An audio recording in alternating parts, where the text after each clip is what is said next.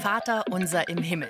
Was ist, wenn wir an Gott glauben, aber die anderen Schäfchen haben überhaupt keinen Bock auf uns? Ja, es gibt einige queere Menschen, die gläubig sind, aber die christliche Kirche und Queerness, die scheinen ja so im ersten Moment nicht so richtig zusammenzugehen.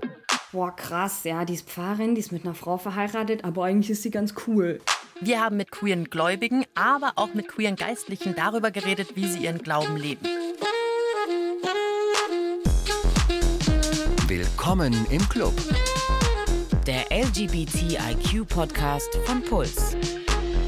Kramt mal ein bisschen in eurem Gedächtnis, wann wart ihr das letzte Mal in der Kirche? Das ist gleich mal eine ganz unverblümte Frage hier zum Anfang. Ja, also bei mir, lass mich mal nachdenken. Das dürfte so über ein Jahr her sein. Bei einer Hochzeit war das, ja. Aber ich muss dazu sagen, so, dass ich freiwillig von mir aus in die Kirche gegangen bin für einen Gottesdienst oder so, nie.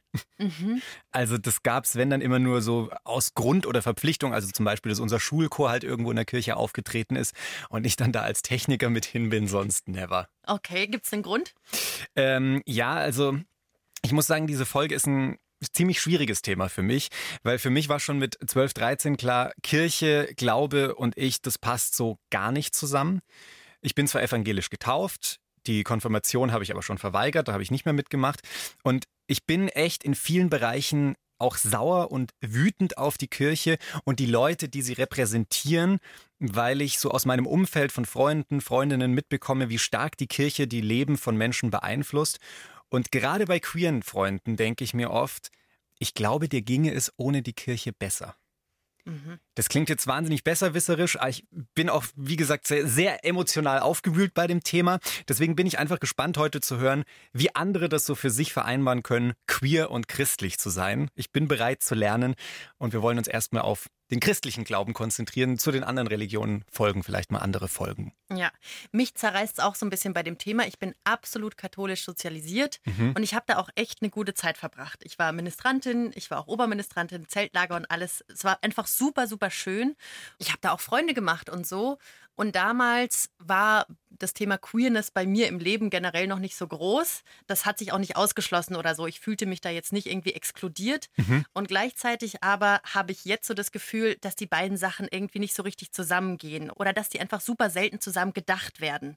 Und es ist so ein bisschen wie Wasser und Öl, christlich sein und unser Club, dass das nicht zusammengeht. Mhm. Ganz einfach, weil Homosexualität natürlich höchstens eingeschränkt akzeptiert wird da. Also es gibt immer noch Konversionstherapien, die irgendwie christlich begründet sind. Dann haben gleichgeschlechtliche Paare nicht die Möglichkeit zu heiraten mhm. und so weiter und so fort. Ja, also echt für mich auch ein krass emotionales Thema. Ja, da geht's einigen so. Wir haben zu dem Thema viele, viele Nachrichten bekommen, vorneweg von Laura zum Beispiel. Sie ist lesbisch, aber nicht geoutet, deswegen haben wir ihr einen anderen Namen gegeben. Und sie hat uns geschrieben, ich finde, dass in der LGBTIQ-Community immer noch viel zu wenig über Glaube geredet wird. Man hört immer ab und zu mal, ja, ich war auch mal in der Kirche, aber ich bin dann ausgetreten, weil ich mich von der Kirche nicht repräsentiert gefühlt habe. Es gibt aber viele Christen, die absolut nichts gegen andere sexuelle Orientierungen haben als die Heterosexualität.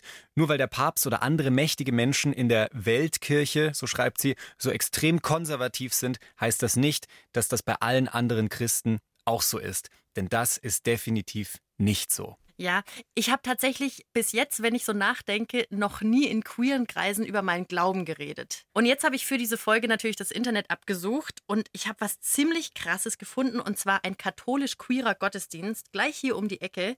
Und da bin ich dann natürlich auch gleich hingepilgert. Mhm, wie war das so für dich, dahin zu gehen?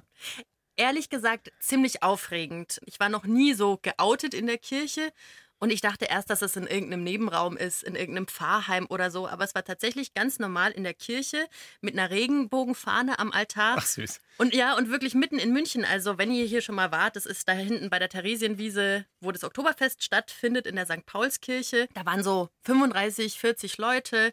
Wegen Corona natürlich voll auf Abstand keine Konfettibomben oder so, sondern echt alles, ja, wie so ein echt, in Anführungszeichen, normaler Gottesdienst. Und äh, wie sah es so vom Publikum her aus? Mein Gator hat krass ausgeschlagen. ja, ja, sehr schön. Es waren vor allem schwule Männer da, um die 40, 50 würde ich sagen. Was war jetzt an dem Gottesdienst anders? Also wurde da irgendwie speziell über queere Themen gesprochen? Also jetzt die Predigt oder so war jetzt nicht voll mit einer Regenbogenfahne gefiltert, aber es wurden manchmal so kleine Bezüge genommen, genau. Also zum Beispiel, dass darauf eingegangen wurde, wie schwer man es hat als queerer Mensch in der Kirche, aber auch in der Community so. Mhm dass man von beiden nicht volle Akzeptanz spürt. Sonst war das echt im besten Sinn unspektakulär. Und zum Beispiel hat der Pfarrer vor dem Glaubensbekenntnis, vor so einem Gebet gesagt, es gibt Leute, die sagen, wir seien vom anderen Ufer. Heute haben wir gehört, wie Jesus mit seinen Jüngern ans andere Ufer fährt. Begrüßen wir ihn an unserem anderen Ufer. Da musste ich grinsen, das fand ja, das ich sehr schön. schön. Und es waren auch ein paar junge Leute da und die habe ich gefragt, was sie denn in diesen Gottesdienst getrieben hat. Bist du zum ersten Mal da? Ähm, zum zweiten Mal. Ich war tatsächlich das erste Mal beim CSD da. Cool. Und gehst du auch ähm, sonst in die Kirche? Ja. Bist du ein Kirchgänger? Ja, regelmäßig. Mhm. Ja. Und wie ist es jetzt für dich, speziell zu einem queeren Gottesdienst zu gehen? Ach, der Unterschied ist gar nicht so groß für mich jetzt vom Glauben her. Also es ist so ein bisschen, ich mache das ein bisschen auch aus ähm, Solidarität, auch mit Leuten, die vielleicht die queer waren und denen die Kirche vielleicht nicht was Gutes angetan hat. Ich mache das auch als Zeichen für die Öffentlichkeit, dass, dass sich sehr viel wandelt, äh, auch äh, in der Kirche habe ich mich selber auch gefragt eigentlich. Brauche ich das jetzt eigentlich? Also brauche ich jetzt auch noch unbedingt einen queeren Gottesdienst? Aber ich finde es vielleicht doch auch ein bisschen so, ich bin zwar nicht so unbedingt für die Vermischung von Politik und Religion, aber irgendwie fühlt sich gut an. Hallo ihr zwei, du hast auch eine schöne Regenbogen-Sonnenbrille und sogar ein, eine Regenbogenmaske. Hallo, du schreist quasi queer. Ähm, schreist du auch Katholikin? Bist du Teil von beiden Clubs? Na, also ich bin vor Jahren bereits aus der Kirche ausgetreten. Also mit, ich glaube, 17 oder so bin ich aus der, ja, aus der Kirche ausgetreten. Und heute bist du im Gottesdienst. Wie kommt's? Ähm, also die Queergottesdienste, da gehe ich manchmal hin, aber es ist so in die katholische Kirche eigentlich nicht. Und bei dir ist es wahrscheinlich ähnlich. Warum gehst du zu den Queer-Gottesdiensten? ja, weil es einfach mal was anderes ist und mal schön zu hören ist, dass es auch anders gehen kann wie die katholische Kirche uns das sonst erzählt. Warst du sonst schon mal früher in der Kirche und bist dann irgendwie weggegangen ja, ja. oder so? Ja, ja, immer. Ich habe auch früher ministriert. Ich war ganz viel in der Kirche. Hey, ich auch. Ich war sogar Oberministrantin. Ja, genau. Und, und was war so der Grund, warum ihr weggebrochen seid damals dann? Ja, einiges. Ich war dann eigentlich mit vielen Dingen nicht mehr einverstanden, was die Kirche uns vermitteln wollte. Ich meine, ich habe deswegen genauso meinen Glauben, aber ich muss das nicht mit der Kirche verbinden. Also das mache ich für mich selber. Das finde ich ja hochinteressant, dass da viele keinen Bock auf die katholische Kirche haben, aber dann trotzdem in einen queeren Gottesdienst gehen. Also auf die Institution Kirche haben sie quasi keinen Bock, aber deswegen haben sie trotzdem nicht ihren Glauben abgelegt. Ja, ich habe danach auch noch mit dem Pfarrer gesprochen von dem Gottesdienst, dem Peter Vogelsang, und der bezeichnet sich selbst auch als queerer Mensch. Was ist für Sie der Unterschied, so einen queeren Gottesdienst abzuhalten im Vergleich zu vielleicht heute Vormittag oder so, zu einer normalen Sonntagsmesse? Dass wir jetzt hier einen eigenen Queer-Gottesdienst haben, liegt vor allem daran, dass queere Themen in den Gemeindegottesdiensten, in den Pfarreien oft zu wenig oder in der Regel zu wenig zur Sprache kommen. Und äh, queere Menschen aber sagen, es ist auch eine gewisse Berufung oder es ist eine gewisse Gnade, eine gewisse Eigenheit, die Gott uns ganz bewusst mit auf unseren Weg gegeben hat. Und äh, jetzt versuchen wir eben gemeinsam auch äh, herauszufinden, was ist unsere Berufung nicht? und was machen wir denn so. Ich habe jetzt gerade mit zwei Mädels geredet, die auch im Gottesdienst waren und die meinten, naja, früher waren sie mal Ministrantin, dann haben sie irgendwie negative Erfahrungen gemacht, weil sie auf ähm, Frauen stehen, weil sie queer sind und dann ja, sind sie ausgetreten, kommen jetzt aber ab und zu zu den queeren Gottesdiensten. Was würden Sie denn zu Leuten sagen, denen es ähnlich geht, die sagen, ich fühle mich hier irgendwie nicht willkommen? Das Entscheidende, glaube ich, ist immer das, nicht so sehr, wie kommen andere Leute auf einen zu, sondern wie glaubt man, dass Jesus auf uns zukommt. Mir ist in meiner eigenen Geschichte eines sehr wichtig geworden, Jesus weniger als den Herrn und weniger als den Meister oder auch den Richter oder zu sehen, sondern vor allem und in erster Linie als den guten Freund. Und äh, das ist für mich eigentlich dieses große Aha-Erlebnis. Und da kann ich mich als queerer Mann auch sehr deutlich wiederfinden. Jetzt haben Sie angesprochen, so, es gibt Jesus als den guten Freund, aber dann gibt es ja in einer Kirche schon auch sowas wie die Institution, die Gemeinschaft, die Leute drumherum. Und wie ist es jetzt für Sie als, als queerer Mann in Ihrer Position? Wie geht es mit den Kolleginnen und Kollegen? Auch Mai ich mache überall gute Erfahrungen und weniger gute Erfahrungen. Das Leben ist halt immer eine Mischung aus beidem. Ja? Auf der anderen Seite merke ich aber auch, wenn ich in mir selber einen sicheren Stand habe, ja, wenn ich eine abgeklärte äh, Persönlichkeit bin, hoffentlich, ne, ein reifer Charakter, dann nehmen mir meine Mitmenschen sehr viel ab. Wenn ich aber jetzt irgendwie verdruckst und verkorkst und, und, und unausgegoren daherkomme, dann schaut mich natürlich jemand schief an. Darauf, glaube ich, kommt es mehr an als auf äh, die, äh, die, Gleichheit oder die Unterschiedlichkeit der sexuellen Orientierung und Identität. Hm. Also ich finde, man hört ihm schon, so meine Empfindung, ein bisschen an, unter welchem Druck er steht, beziehungsweise in welchem Zwiespalt er da so ein bisschen drin steckt. Ich finde es total schön, dass das für ihn gut funktioniert. Ich finde, in seiner Antwort steckt aber auch ein mächtiges Problem. Also er braucht wahnsinnig viel Kraft, um in der Kirche queer zu sein, sagt er. Und deswegen Respekt an alle, die da representen und diese Kraft extra aufbringen. Aber ich sage mir halt, ich habe vielleicht keinen Bock, immer stark sein zu müssen. Und ich frage mich auch, warum muss man sich das denn dann überhaupt antun? Also warum opfere ich mich für einen Verein auf, der mich in vielen Bereichen nicht akzeptiert? Und warum packe ich da so viel Zeit und Energie rein? Ich verstehe es nicht. Ja, also mein, mein Empfinden von diesem Gottesdienst war, dass die Leute, die da hingegangen sind, sich voll wohlgefühlt haben und alle akzeptiert waren natürlich. Und für mich ist es so ein bisschen schade, dass es dafür einen extra Raum braucht, mhm. ähm, damit man diese Akzeptanz spürt und so.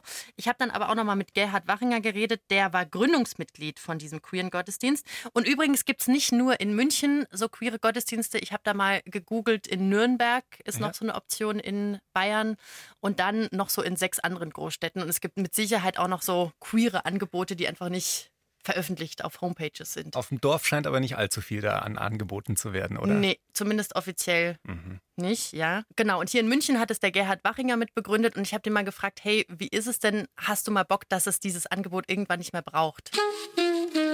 Oh, das, da verdrehst du die Augen. Das, äh, so ist es. Das fände ich wirklich total schade. Das, das ist das gleiche Argument, wie, wie wenn man sagt, äh, oh, äh, es ist so toll, wenn es keinen Jugendgottesdienst mehr braucht oder, oder keinen Familiengottesdienst mehr, weil sich alle angesprochen fühlen. Also das ist einfach ein Unfug. Ähm, du bist eine Frau und natürlich braucht es weiterhin Frauengottesdienste, um, um also auf die spezifischen Anliegen, auf die spezifischen ähm, auch, auch äh, Gottesbilder von, von Frauen einzugehen. Und so ist es bei den Queers auch. Also das ist unverzichtbar. Kann ich schon irgendwie gut nachvollziehen. Was ich sehr, sehr wichtig finde, ist eigentlich, dass mein da so ausgeschlagen ist, also dass es eine Sichtbarkeit gab. Ja, also selbst für mich als so Außenstehender erschließt sich so der Sinn, warum es einen queeren Gottesdienst braucht und warum es cool ist, dass es das gibt. Ja, also eher so in Richtung Interessensgemeinschaft ja, eigentlich. Genau. Ja. Wenn ich jetzt nochmal so ein bisschen zurückdenke, wie war das bei mir früher? Ähm, ich war Ministrantin, ich habe Gruppenstunden geleitet und so. Ich war echt voll drin. Du hast mir verraten, du warst Oberministrantin. Ich war Oberministrantin, jawohl. Und wir haben halt Sachen gemacht wie Kochen, auf den Weihnachtsmarkt gehen, so was man halt macht an einem mhm. Samstagvormittag. Das Thema Sexualität war da jetzt nicht groß, das haben wir nicht behandelt. Aber ich habe den Florian getroffen, auch bei dem Gottesdienst. Und er ist von der deutschen Pfadfinderschaft St. Georg. Und die Pfadfinder machen auch so Gruppenstunden und ähm, lernen, mhm. wie man im Wald überlebt und so. Ja. Und der hat mir aber erzählt, dass in ihren Gruppenstunden heutzutage das alles so ein bisschen anders abläuft. Man kann bei den Pfadfindern ja auch Mitglied sein, wenn man Protestant ist, Atheist ist, Moslem, Jude, spielt keine Rolle. Und genauso darf es ja keine Rolle spielen, welche sexuelle Orientierung ich habe.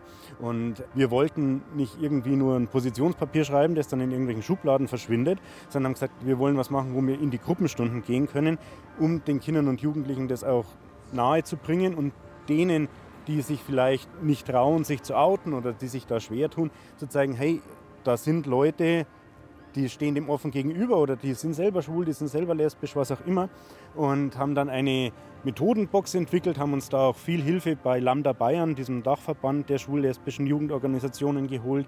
Das sind verschiedene Methoden, um das Thema überhaupt mal anzubringen, aber auch gleichzeitig eben zu zeigen, hey, das ist ganz normal und das ist äh, überhaupt nichts, wo man jetzt Angst haben muss, oh, wenn ich jetzt äh, schwul oder lesbisch oder äh, bisexuell bin, dann kann ich ja nicht in der katholischen Jugendorganisation dabei sein. Und gleichzeitig auch ein bisschen in Anführungszeichen Aufklärungsarbeit zu betreiben, also mal diese ganzen zum Teil schwierigen Begrifflichkeiten, die oft, glaube ich, für Außenstehende einfach auch ein Hindernis sind, zu klären, was genau ist queer und was ist trans und so weiter und so fort. Und das machen wir und das kommt erstaunlich gut an und das ist immer wieder schön zu sehen, dass dann doch auch 12-, 13-Jährige schon, wenn man es mit denen mal so vorsichtig macht, äh, da einfach auch dann doch Kontakt haben und dann plötzlich nach eineinhalb Stunden Gruppenstunde plötzlich so zaghaft sagen, ich kenne da ja wen oder ich habe da wen in der Familie oder so, wo man merkt, das war bisher halt doch tabu. Also jetzt langsam habt ihr mich fast so weit. Also wenn ich mir das hier so alles anhöre, habe ich so das Gefühl, eigentlich muss ich doch jetzt dringend gläubig werden und der katholischen Kirche beitreten. Es klingt alles so gut. Ja, Julian wird Pfadfinder und man sieht ihn mit einem kleinen Tüchlein um den Hals am Hauptbahnhof, wie er seine Gruppe empfängt. Dann aber irgend so ein Designer-Tüchlein, bitte. nee, aber jetzt hier mal wieder Spaß beiseite, weil äh, auch wenn ihr mich jetzt fast so weit habt, so richtig überzeugen könnte er mich natürlich nicht, weil man muss schon sagen, toll, dass es dieses ganze Engagement gibt und das, was er da auch erzählt, ist natürlich super und wichtig. Aber solange halt dieses Mutterschiff, aka die katholische Kirche, da halt nur hier so auf Beziehung zwischen Mann und Frau akzeptiert und weiter so einen krass konservativen Kurs fährt, das haben wir bisher noch nicht so sehr angesprochen, dann überzeugt mich das halt leider trotzdem noch nicht so endgültig. Also, was ich halt da auch schwierig finde, ist, wenn das halt von so einer großen, mächtigen Institution wie der katholischen Kirche vorgelebt wird und da dann auch nicht die Mehrheit der Katholiken dazu aufgerufen wird, vielleicht mal ihre Denkmuster zu überdenken und äh, diese heteronormativen Einstellungen zurückzulassen. Da sehe ich ein Problem. Ja, das ist das Ding bei der katholischen Kirche. Die Anweisungen kommen aus dem Vatikan und der Papst sagt zwar über Homosexuelle, hey, wer bin ich, dass ich das verurteile? Das war 2016, da sind alle ausgerastet, dachten Voll. so, wow, jetzt werden wir akzeptiert. Genau, aber andererseits warnt er davor zum Beispiel, dass man aufpassen sollte, dass in Priesterseminaren keine Männer landen, die homosexuell sind und so. Mhm. Ich habe da auch nochmal Florian von den Pfadis gefragt, wie das so ist, wie für ihn diese beiden Sachen zusammengehen. Also auf der einen Seite so die Offenheit mhm, in the field. Die so. er lebt. Genau, in der, in der Gruppenstunde zum Beispiel. Und dann ja aber gleichzeitig mit diesem Bild und diesen Anweisungen vom Vatikan. Es ist natürlich offensichtlich ein schwieriges Verhältnis. Nicht ohne Grund sind gerade viele queere Menschen aus der Kirche ausgetreten, treten aus. Für die, die in der Kirche bleiben, ist das, denke ich, wirklich oft schwierig, weil natürlich jede neue Äußerung aus Rom oder irgendeines Bischofs dann die Verwundungen und Verletzungen wieder neu aufreißt.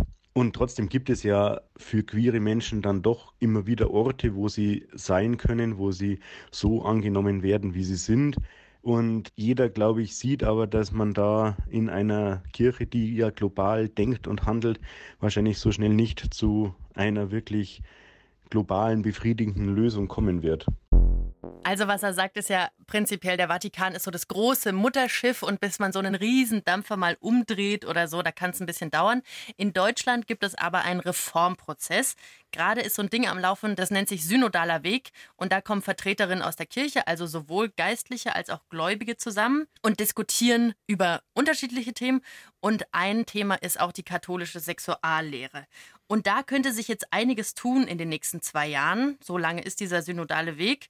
Und der Vorsitzende der Deutschen Bischofskonferenz, Georg Betzing, der hat sich sogar für eine Segnung von homosexuellen Paaren ausgesprochen. Hm. So. Das klingt jetzt alles schon mal soweit ganz gut und mal schauen, was dann in den nächsten zwei Jahren passiert. Aber das, was Florian halt auch schon angesprochen hat, gerade eben, die Frage ist natürlich auch, wie sich diese Diskussion weltweit entwickelt. Also die katholische Kirche ist ja nun mal ein weltweiter Verein. Und da muss man halt auch sagen, gerade in Ländern, in denen die katholische Kirche am Sonntag immer volle Gotteshäuser hat, ist halt Homosexualität oft noch verpönt und ob man sich da mit seinem Stammpublikum verscherzt und das dann erlaubt, hm, I doubt it. Mal gucken, wie lange das noch dauert. Schauen wir mal, ja. Das passt auch ganz gut, ehrlicherweise, zu einer Studie, die ich gefunden habe von der Antidiskriminierungsstelle. Die haben eine Umfrage gemacht und da kam raus, konfessionslose und wenig religiöse Menschen sind im Durchschnitt positiver gegenüber homosexuellen Personen eingestellt als konfessionell gebundene, beziehungsweise als Personen, die sich selbst als religiös einschätzen. Ja, und das ist halt, da sieht man auch, was für eine Macht diese Institution Kirche hat und dass die auch die Leute zum Umdenken vielleicht bewegen könnte. Mhm. Da hat auch Toni ein bisschen dran zu knabbern. Die hört unseren Podcast und die hat uns eine Sprache da gelassen. Die glaubt nämlich an Gott. Sie ist bisexuell und war bis jetzt auch in der katholischen Kirche und gerade setzt sie sich aber so mit ihrem Glauben auseinander und denkt, ah, irgendwas ist ihr da nicht koscher. Irgendwie habe ich da einen inneren Konflikt damit, weil einerseits würde ich gern die Traditionen mitfeiern, Ostern, Hochzeiten und so weiter. Aber andererseits kann ich es nicht mit meinem Gewissen vereinbaren, bei einem Verein mit dabei zu sein, der quasi solche Dinge lebt. Und ja, ich habe jetzt schon länger versucht, ein neues Bekenntnis zu finden. Ähm, ich fühle mich eben als Christin und ich würde auch sagen, dass ich an Gott glaube. Es, es gibt einfach nichts. Ich habe stundenlang das Internet durchforstet, aber so richtig was habe ich nicht gefunden. Und ja, es ist eben ein großer innerer Konflikt für mich und ich habe die Lösung gefunden, einfach aus der Kirche auszutreten und für mich selbst ähm, in einer Art, wie es für mich funktioniert, an Gott zu glauben. Das kann ich gut verstehen. Also, dass man keinen Bock auf die Kirche hat, aber den eigenen Glauben dann doch leben will. Und ich glaube, wenn ich gläubig wäre, ich würde es wahrscheinlich genauso machen wie Sie. Ja, wir haben aber noch eine Mail zu dem Thema bekommen. Und zwar von Yvonne und Christiane. Und die zwei leben ihren Glauben und ihre Homosexualität, äh, ich sag mal, ziemlich radikal. Was die heißt sind, das? Die sind nämlich beide verheiratet und sie sind Pfarrerinnen. Die eine wird's gerade erst, die andere ist in Trudering bei München Pfarrerin. Und das fand ich ziemlich spannend und deswegen habe ich die beiden getroffen auf Kaffee und Kuchen. Erst einmal vielen Dank für den großartigen Bananenkuchen. Hier liegt eine ganze Banane drauf. Sehr, sehr Instagram-like. ähm, wie habt ihr euch kennengelernt? Wie seid ihr euch begegnet, Yvonne? Also wir haben uns kennengelernt tatsächlich im Theologiestudium und waren erstmal befreundet und haben dann festgestellt, könnte vielleicht auch mehr gehen.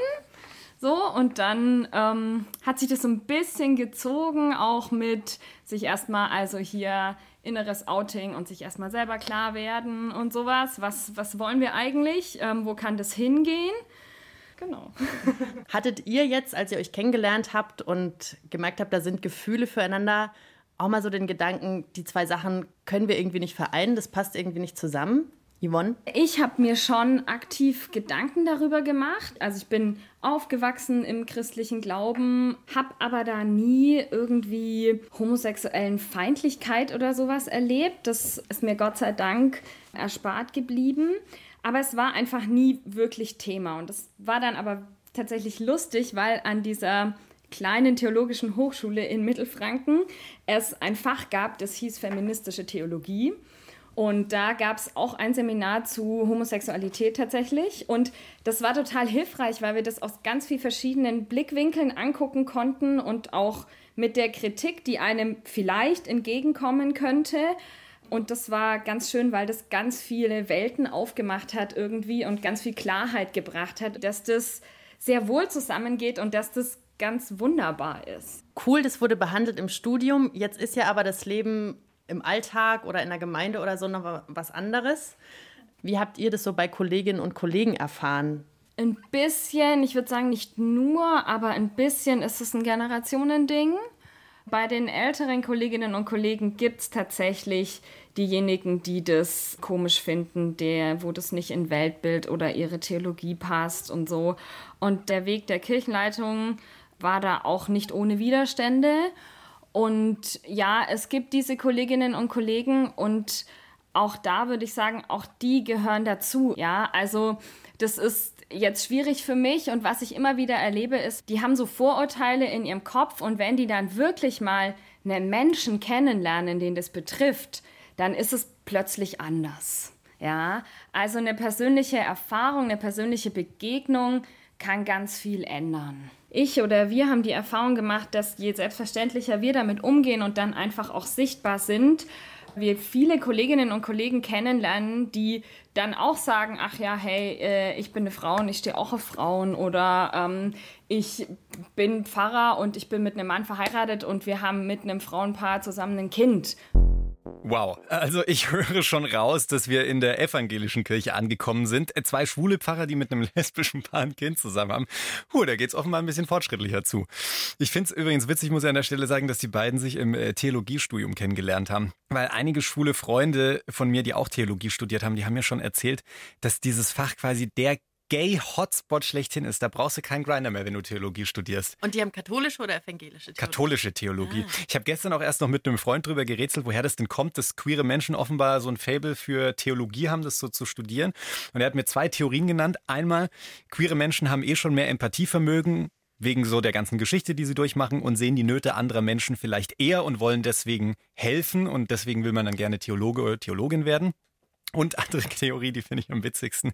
Bei Katholiken ist vor allem der Prunk so groß schon im Gottesdienst und allem, also und die Kirchen überall Blattgold und dann hast du da diese erdrückenden Gewänder und dieser schwere Weihrauchgeruch und dass das einfach Schwule vor allem anzieht, weil das quasi so die Mini-Vorstufe zur Drag Queen ist. Oh wow, okay.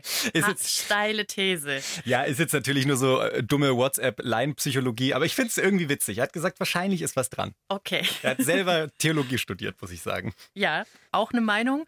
Ähm, zurück zu Yvonne und Christiane. Die haben auch noch mal so ein bisschen von ihrem Outing erzählt. Das ist ja dann quasi Outing am Arbeitsplatz. Mhm, da müssen wir auch noch mal eine klar. Folge zu machen. Ja, gute Idee. Ähm, aber als Pfarrerin bist du ja wirklich eine Person des öffentlichen Lebens. Du bist so eine Art Vorbild. Du bist aber genauso gut Seelsorgerin. Du machst Taufen, Beerdigungen, du gehst ins Seniorenzentrum und so. Und da ist es natürlich irgendwie auch super wichtig, dass dich deine Schäfchen mögen. Wie hat die Gemeinde darauf reagiert, dass du eine Frau hast? Also ich bin da von Anfang an ganz offen damit umgegangen und habe das oder wir haben das relativ normal gehandhabt. Also wie andere Menschen in eine Gemeinde kommen und sagen, also ich bin der Herr Pfarrer und hier ist meine Frau und da sind meine drei Kinder, bin ich halt da hingekommen und habe gesagt, also ich bin jetzt die neue Pfarrerin und das ist meine Frau. Fertig. So. Und es gab da tatsächlich aktiv niemanden, der zu mir gekommen wäre und gesagt hätte, äh, geht gar nicht, weil, weiß ich nicht, in der Bibel steht, so. Das war ganz im Gegenteil, dass in meinem Einführungsgottesdienst ein Frauenpaar dabei war, die danach beim Sektempfang zu mir herkamen und sich Bolle gefreut haben, dass da jetzt eine Pfarrerin ist, die mit einer Frau verheiratet ist und dass sie endlich das Gefühl haben, dass sie in dieser Kirche auch repräsentiert werden. Und das war so schön, dass die auf mich zugekommen sind und gesagt haben, hey, schön, dass du da bist. Wir freuen uns noch mal mehr, dass du mit einer Frau verheiratet bist. So. Oder das, was ich jetzt zum Beispiel bei meinen Konfirmandinnen und Konfirmanden sehe, die jetzt Jugendliche so 13, 14, 15 sind, ähm, wenn die das erfahren, also ganz am Anfang, wenn die zu uns kommen und wir Konfikurs machen, dann wissen die das ganz oft nicht. Und dann kommt es irgendwann im Laufe der Zeit mal zur Sprache. Wir machen auch so ein QA, frag die Pfarrerin, was du schon immer mal wissen wolltest. Und wenn die das dann erfahren, dann ist es so, boah, krass, ja, die ist Pfarrerin, die ist mit einer Frau verheiratet, aber eigentlich ist sie ganz cool. So. Ich habe dich natürlich ein bisschen gegoogelt, Yvonne. Also da stand jetzt nicht irgendwie groß in Pink, Achtung, äh, lesbische Pfarrerin, wuh, wuh, wuh, wuh, wuh, und blinkende Regenbogen überall, sondern es ist schon sehr dezent. Ist es bewusst, dass du das nicht so an die große Glocke haha, dass du das nicht so an die große Kirchenglocke hängst? Im Moment ist es tatsächlich so, dass ich das bisher eben versucht habe, relativ selbstverständlich zu handhaben und eben nicht an die große Glocke zu hängen. Ist ganz witzig, weil du gesagt hast, das steht da nicht in pinken Leuchtlettern. Das ist so ein bisschen das, was Menschen dann auch immer irritiert, wenn sie dann erfahren, oh, ich bin mit einer Frau verheiratet, ja, ich bin Pfarrerin und ich trage gerne rosa. Irgendwas passt hier nicht zusammen. Aber ich finde es eigentlich ganz schön zu sagen, hey, ja, es ist nicht hier irgendwie weiß ich nicht, Schublade auf, Skater lässt rein, Schublade zu oder so, ja, sondern das kann alles sein. Und Gottes Garten ist bunt. Schöner kann man es, glaube ich, nicht sagen. Und ich finde es mhm. auch ziemlich cool, dass sie nicht so einen Sonderweg fahren, sondern sagen, das ist ganz normaler Teil von einer Gemeinde und gleichzeitig sind sie sichtbar. Ich bin an der Vorbereitung auf die Folge auch auf ein anderes lesbisches Paar gestoßen. Äh, die gehen auch sehr, sehr offen damit um. Anders Armen heißen die zwei, also so nennen sie sich. Es sind zwei Pastorinnen, äh, Stefanie und Ellen Rathke. Und die erzählen auf YouTube super viel über Gott und die Welt. Also so literally, passt ganz gut zu dem Thema. Von ihrem Outing über Konversionstherapie und dann machen sie kleine Impulsvideos auch mit, mit theologischem Content. Das ist also, wenn ihr euch da noch ein bisschen tiefer rein hören und gucken wollt, ist das ein ganz cooler Kanal. Ja, ich kenne die auch. Das ist echt knackig. Also es ist so ein bisschen Religion zum Snacken. Und die sind genauso wie Yvonne und Christiane auch verheiratet. Jetzt habt ihr schon des Öfteren gesagt, ihr seid verheiratet. Was heißt es denn für ähm, die evangelische Kirche? Was gibt es da für Möglichkeiten? Die Landeskirche hat da auch einen Prozess durchgemacht und da haben viele Menschen sich auch viel gestritten drüber, ähm, wie das denn jetzt sein soll. Und es gibt dazu auf jeden Fall die Möglichkeit. In der Bayerischen Landeskirche ist es so, dass jeder Pfarrer oder jede Pfarrerin da selber entscheiden kann, ob er oder sie gleichgeschlechtlich lebende Menschen segnet. wenn man eh ähm, eine Geschichte hat mit der Kirche, die vielleicht nicht so easy ist oder da auch schon Ablehnung äh, irgendwie erfahren hat, dann kann ich gut verstehen, dass man keine Lust hat, da in vielleicht Spießrutenlauf einzugehen, zu sagen, oh, jetzt muss ich da zu meinem Ortspfarrer gehen, aber keine Ahnung, wie der drauf ist. Und da gibt es jetzt aber auch die Möglichkeit, das ist eine ganz neue Stelle, die die Landeskirche auch geschaffen hat, die heißt Servicestelle Segen. Das sind Pfarrerinnen und Pfarrer, die sich nur darum kümmern, ein Netzwerk auszubilden, zum Beispiel auch äh, mit Pfarrerinnen und Pfarrern, die Menschen in eingetragener Lebenspartnerschaft oder gleichgeschlechtlicher Ehe, Ehe, Punkt, segnen. Und wo man eben ganz sicher sein kann, dass man da nicht äh, auf jemanden trifft, der sagt, äh, nee, vielleicht lieber doch nicht, geh mal zum Kollegen, sondern wo man willkommen ist und sich dran wenden kann. Und dann suchen die im besten Fall Verein. Was würdest du zu Leuten sagen, die sagen, hey, wieso sollte ich mich denn einer Institution anschließen, die nicht zu 100 Prozent hinter mir steht? Verstehe ich voll. Oh Mann, es tut mir, also mir tut es auch super leid für dich, wenn es dir so gegangen ist und es kacke war. Und wenn du aber da Sehnsucht spürst und ähm, sagst, wo ist Gott und ich will es nochmal versuchen, ja, da sind die Widerstände. Ich wünsche und ich hoffe, dass du sie überwinden kannst oder dass da Menschen sind, die dir da helfen. Und ja, die Institution, das ist Menschenwerk und das ist nicht immer easy und schon gar nicht ungebrochen, aber vielleicht kannst du es irgendwie schaffen, dem Ganzen nochmal eine zweite Chance zu geben und der Sehnsucht in dir da Raum zu geben. Und notfalls kommen sie halt alle zu euch. Ja, welcome. Wenn wir jetzt andersrum denken, also ihr seid ja auch Teil der queeren Community und da kommt ihr an und sagt, hey, äh, ich bin Pfarrerin, ich bin dabei, Pfarrerin zu werden was habt ihr denn da für Rückmeldungen, Christiane? Ja, also ich muss lachen, weil äh, dann ist der Ofen aus. nee, Quatsch. Also auch da auf Community hin oder her sind die Reaktionen ganz unterschiedlich, aber wenn ich dann in die Community bin und habe dann mal irgendwann gesagt, hm, ja, ich arbeite vielleicht bei der Kirche, uh, wo ist mein Erdloch, so, dann ähm, war das schon eigentlich über die konservative Schmerzgrenze hinaus. Also die Diskrepanz, die da durch meine Person durchging, war doch relativ hoch und ich stand dann auch ein bisschen verloren da und dachte mir, oh Mensch, gib mir eine Chance. Also ja, das geht durch mich durch, aber mich zerreißt es nicht damit. Das geht in mir auch zusammen und es gibt einen Weg, der ist auch gebrochen und das ist nicht einfach, aber hey, ähm, schmeißt mich jetzt nicht schon mental aus euren Community-Köpfen raus. Ich möchte auch dazugehören, ich gehöre auch zu euch. Okay, jetzt habt ihr mich. Da muss ich mich jetzt echt an der eigenen Nase packen, weil kam vielleicht auch schon so ein bisschen durch, dass ich selbst gegenüber gläubigen queeren Menschen manchmal vielleicht so ein bisschen voreingenommen bin und mir dann denke, äh, brauche ich jetzt nicht unbedingt so intensiv und aufmerksam zuhören. Und das ist total unnötig. Also, sorry, es tut mir wahnsinnig leid, dass ihr eigentlich auf beiden Seiten nicht so richtig akzeptiert werdet und ich da auch zum Teil selbst so ein bisschen schuld mit dran bin. Also das nehme ich jetzt schon mal aus dieser Folge mit. Ich sollte gläubigen Leuten, egal ob queer oder nicht, gegenüber offen sein. Who am I? Voll, weil worum geht's denn eigentlich? Eigentlich ist es super easy. Ich glaube an etwas und deswegen suche ich natürlich auch eine Community oder eine Gemeinschaft, die genauso empfindet und genauso glaubt wie ich. Und natürlich will ich aber auch, dass mich diese Gemeinschaft zu 100 Prozent akzeptiert. Und es gibt sie, diese Räume, die offen sind und sichtbar für queere Menschen. Aber das ist eben nicht Standard und man muss sie suchen. Aber wie ich glaube, Jesus schon so schön sagt, wenn zwei oder drei in meinem Namen versammelt sind, dann bin ich mitten unter ihnen. So, das habe ich aus einem Kirchenlied stibitzt. Oha, die Nachwuchspfarrerin, ja. Frau Röb. Äh, nach allem, was wir jetzt besprochen haben, wann gehst du das nächste Mal in die Kirche? ja, also ihr habt mich ja ziemlich weich geklopft, aber not gonna happen. Also sorry, freiwillig kriegst du mich jetzt immer noch nicht in die Kirche. Waren gute Impulse mit dabei.